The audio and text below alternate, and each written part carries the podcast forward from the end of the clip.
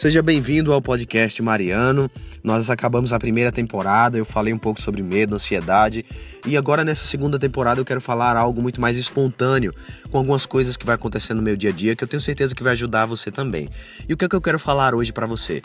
Presta bem atenção.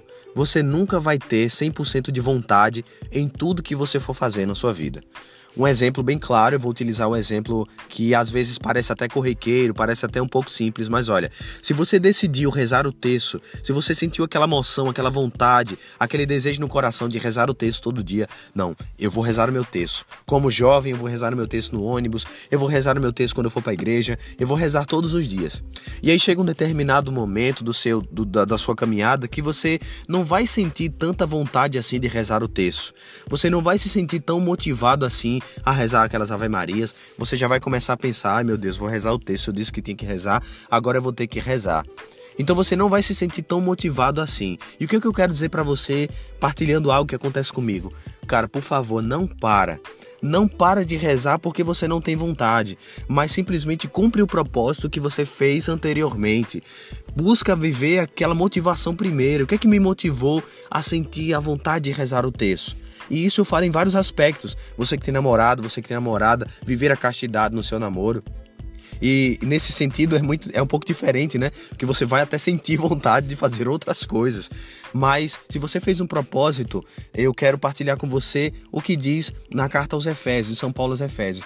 Não importa aonde você chegou, o que importa é prosseguir decididamente. O que é prosseguir decididamente? É você decidir várias e várias e várias vezes. É você decidir sempre. Se eu fiz um propósito do terço, se eu fiz um propósito de ser melhor, se eu fiz um propósito de não ver pornografia, e eu falo isso porque eu falo diretamente para a juventude, essas são as pessoas que, eu, que eu, eu, eu, eu tenho mais relacionamento, me relaciono mais com os jovens. Se você fez esse propósito com Deus, cara, mesmo que você tenha vontade ou que você não tenha vontade de lutar contra isso, continua com teu propósito, prossegue decididamente, porque mais cedo ou mais tarde você vai perceber que foi a melhor opção que você teve a fazer.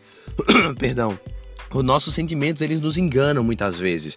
E por nós não sentirmos a vontade, nós achamos que não é isso que Deus quer para nós. E não é assim que acontece.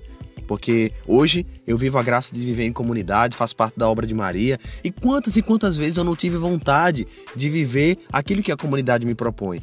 Quantas e quantas vezes eu não tive vontade de nem ir para missa? E olha que eu fiz o compromisso de ir para missa diariamente quando houver. Mas nem por isso eu eu precisei me deixar levar pelas minhas vontades. Olha, na verdade, a falta de vontade é, na verdade, a gente está olhando para as nossas próprias vontades, tá? Então, cara, não desiste.